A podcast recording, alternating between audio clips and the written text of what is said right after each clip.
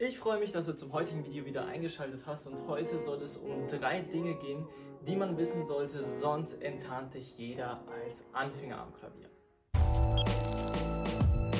Und ich weiß, dieser Titel ist sehr, sehr reißerisch und es ist natürlich überhaupt nicht schlimm, etwas nicht zu wissen. Ich weiß auch viele Dinge beim Klavier nicht und hoffe, dass ich sie irgendwann mal weiß, aber heute soll es vor allem um ja, drei Dinge gehen, die, denke ich, sehr gut sind, wenn man sie weiß. Okay, und lass uns auch gerne mit der ersten Sache anfangen. Und zwar geht es um dynamische Bezeichnungen. Ähm, ja, wie zum Beispiel Pianissimo, Piano, Mezzo Piano, Mezzo Forte, Forte und Fortissimo. Und ja, was das alles heißt, ähm, Pianissimo wird auch mit einem doppelten P abgekürzt, das heißt sowas wie sehr leise. Ähm, Piano wird auch mit einem einfachen P abgekürzt, heißt leise. Mezzo Piano heißt dann mittelleise, Mezzo Forte dementsprechend mittellaut. Ähm, Forte heißt dann laut, wird auch oftmals mit einem einfachen F abgekürzt und Fortissimo bedeutet sehr laut, wird oftmals auch mit einem doppelten F ähm, abgekürzt. Im Notentext kann das Ganze zum Beispiel so aussehen. Es gibt darüber hinaus auch noch zwei andere dynamische Bezeichnungen, nämlich Crescendo oder Decrescendo. Das Ganze sieht dann im Notentext entweder so oder so aus. Und ähm, ja, Crescendo bedeutet ähm, allmählich lauter werden und ähm, ja, Decrescendo dementsprechend allmählich leiser werden. Und ja, das sind im groben mal so die Basics der dynamischen Bezeichnungen. Als kleine Übung ähm, würde ich euch gerne mitgeben, dass ihr euch einfach mal diese sechs dynamischen ähm, Bezeichnungen und dann eben auch Crescendo, Decrescendo mal ähm, ja, aufschreibt oder einfach mal vornehmt und die probiert auf dem Klavier ähm, ja, zu spielen sozusagen. Also mal wirklich ein Pianissimo auch von einem Piano zu unterscheiden, auch von einem Mezzo-Piano zu unterscheiden und so weiter. Und ähm, ja, eben auch dementsprechend dann ein Fortissimo von einem Forte zu unterscheiden, Forte von einem Mezzo-Forte zu unterscheiden und so weiter und so fort. Und das könnt ihr gerne mal auf dem Klavier ausprobieren.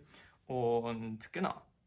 Kommen wir auch nun zum Punkt Nummer 2 des heutigen Videos und zwar geht es um die Artikulationsweisen. Artikulation bedeutet im Endeffekt, wie ein Ton erzeugt wird, beziehungsweise, wie ich es formulieren würde, wie wir die Taste am Klavier berühren.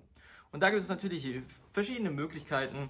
Zum einen ähm, ja, die Anschlagsart des Portatos, die Anschlagart des Legatos, die Anschlagart des Staccatos. Es gibt auch noch weitere, ähm, aber ich möchte heute erstmal auf diese drei eingehen. Portato aufs Italienische übersetzt heißt sowas wie getragen. Also wir haben wirklich Töne, die, die wirklich eigentlich sehr getragen klingen, also wirklich auch sehr schwer klingen. Und ähm, Legato hingegen, da sind die Töne sehr schön miteinander verbunden. Beim Staccato kann man sich eher vorstellen, dass, ja, dass wir sozusagen auf der Taste sind und dann möglichst probieren, möglichst schnell weg von der Taste zu gehen. Das wäre dann Staccato. Und ja, ihr könnt gerne auch mal diese drei verschiedenen Anschlagsarten auf dem Klavier ausprobieren.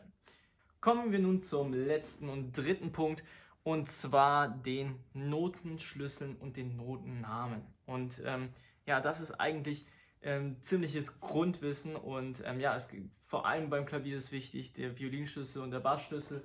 Es gibt natürlich auch weitere wie Altschlüssel und so weiter und so fort. Beim Klavier brauchen wir jetzt eigentlich ja hauptsächlich oder eigentlich nur den Violinschlüssel und Bassschlüssel zu lernen. Und ähm, genau dementsprechend auch die Notennamen, dass wir wissen zum Beispiel, wenn wir jetzt diesen Ton haben, wie heißt der C zum Beispiel und dann wie kann man den aufschreiben oder wie sieht der praktisch in Notenschrift aus. Halten wir das Wichtigste also noch einmal fest. Wir sollten die dynamischen Bezeichnungen kennen, wir sollten die Artikulationsweisen kennen und wir sollten die Notennamen und die damit verbundenen Notenschlüssel kennen. Ich freue mich, dass du bis hierhin zugehört und zugeschaut hast und ja, wenn du noch tiefer einsteigen möchtest, dann können wir das ganz gerne auch tun im direkten 1 zu 1 Unterricht. Schreib mir dazu gerne einfach. Und ja, ich würde mich freuen, wenn wir uns nächstes Video wiedersehen. Bis dahin, dein Klavierlehrer.